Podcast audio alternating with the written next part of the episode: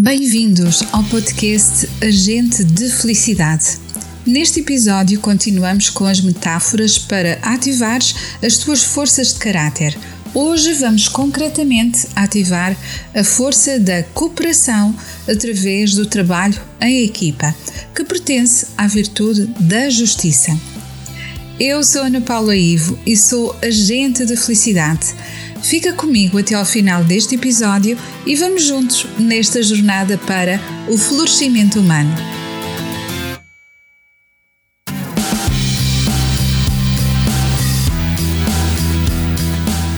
Agente da Felicidade, com Ana Paula.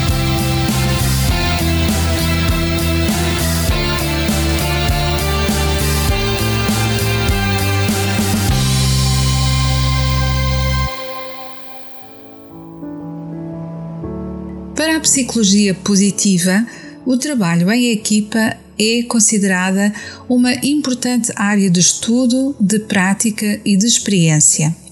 A psicologia positiva destaca em particular os aspectos positivos da experiência humana, como o bem-estar, a felicidade e o florescimento pessoal.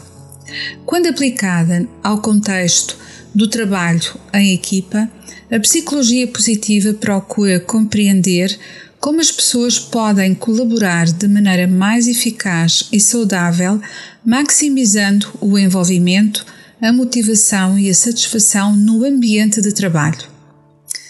Para promover o trabalho em equipa, a psicologia positiva procura criar um ambiente onde os membros do grupo possam apoiar-se mutuamente, desempenhar as suas capacidades e talentos individuais em benefício do coletivo num contributo para um senso de propósito comum.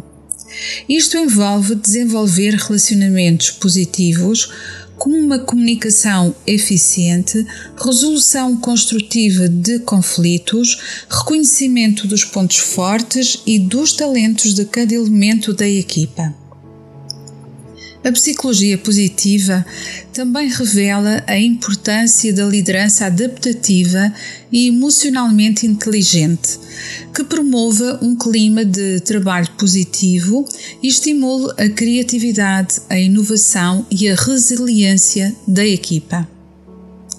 Além disso, aspectos como a gratidão, a resiliência, o otimismo e a contribuição significativa no trabalho em equipa são igualmente valorizados pela psicologia positiva.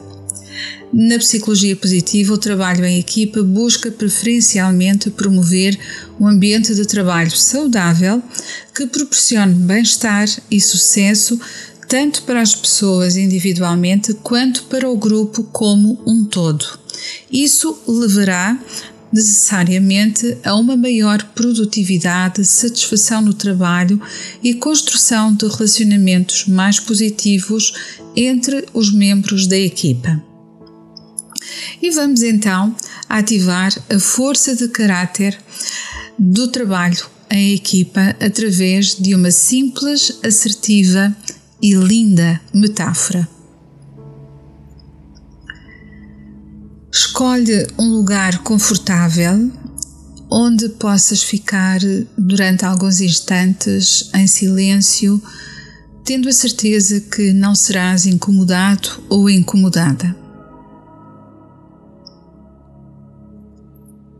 Nesse lugar, respira fundo algumas vezes com a intenção de esvaziares por alguns instantes a tua mente e o teu coração de todos os pensamentos relacionados com preocupações e responsabilidades.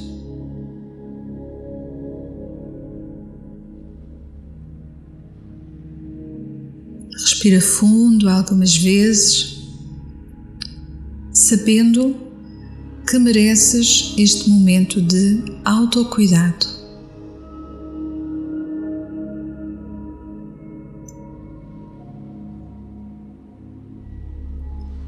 Conta a história que numa famosa carpintaria onde se construíam móveis de grande qualidade, devido ao espírito de equipa, certo dia aconteceu uma estranha reunião de ferramentas, com o objetivo de tirarem as suas diferenças. O martelo exerceu a presidência da dita reunião, mas entretanto foi notificado de que teria de renunciar ao cargo. Mas porquê? perguntou o. Pergunta à qual toda a assistência respondeu que ele fazia demasiado ruído e também passava o tempo todo a golpear. O martelo pensou e acabou por aceitar a sua culpa. Mas pediu que também fosse expulso o parafuso, justificando que ele necessitava de dar muitas voltas para que servisse para alguma coisa. Mediante o ataque, o parafuso também pensou um pouco e acabou por aceitar a decisão. No entanto, exigiu que fosse expulsa a lixa, alegando que ela era muito áspera no seu trabalho e que isso criava sempre atritos com os outros. A lixa aceitou o argumento, mas com uma condição: que também fosse expulso o metro, acusando de estar sempre a medir os outros de acordo com a sua medida como se fosse o único e o mais perfeito. Nisto, entrou o carpinteiro, colocou o avental e iniciou o seu trabalho. Usou o martelo, a lixa, o metro e o parafuso. E passadas umas horas, finalmente, a grossa madeira inicial converteu-se num lindo móvel o carpinteiro deu o trabalho por concluído, foi-se embora, fechando a carpintaria, e esta ficou de novo em silêncio. Então a reunião recomeçou. Levanta-se o serrote e diz: Meus senhores, ficou demonstrado que todos temos defeitos. No entanto, o carpinteiro trabalha com as nossas qualidades. É isso que nos faz valiosos. Assim sendo, sugiro que possamos superar os nossos pontos negativos e que nos concentremos na utilidade dos nossos pontos positivos. Toda a assistência ficou em silêncio e todos ficaram pensativos. Passados uns minutos, em conjunto concluíram que o martelo era forte, o parafuso unia e dava força, a lixa era especial para afinar e limar a aspereza e o metro era preciso e exato.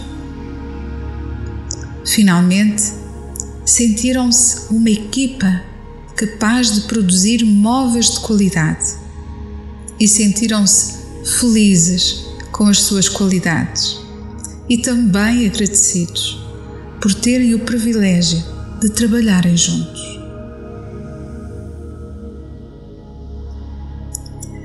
Assim, terminamos o episódio de hoje num clima de unidade e ativação da força de caráter do trabalho em equipa para empoderar a virtude da justiça.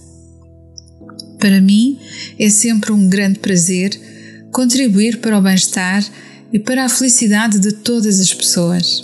Desejo sinceramente ter inspirado o teu coração, trazendo-te mais esperança, otimismo e positividade.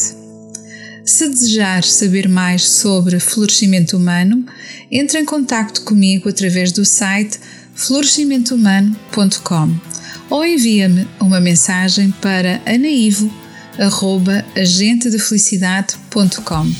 Terei todo o gosto em esclarecer as tuas dúvidas e responder às tuas questões. Regresso na próxima semana, como habitualmente e convido-te para que te juntes a mim nesta jornada para o florescimento humano. Partilhe este podcast e apoia o canal Portugal Místico numa ação virtuosa e ativa para o florescimento humano de todas as pessoas. Fica com o meu carinhoso e positivo abraço e obrigada por fazeres deste podcast um sucesso.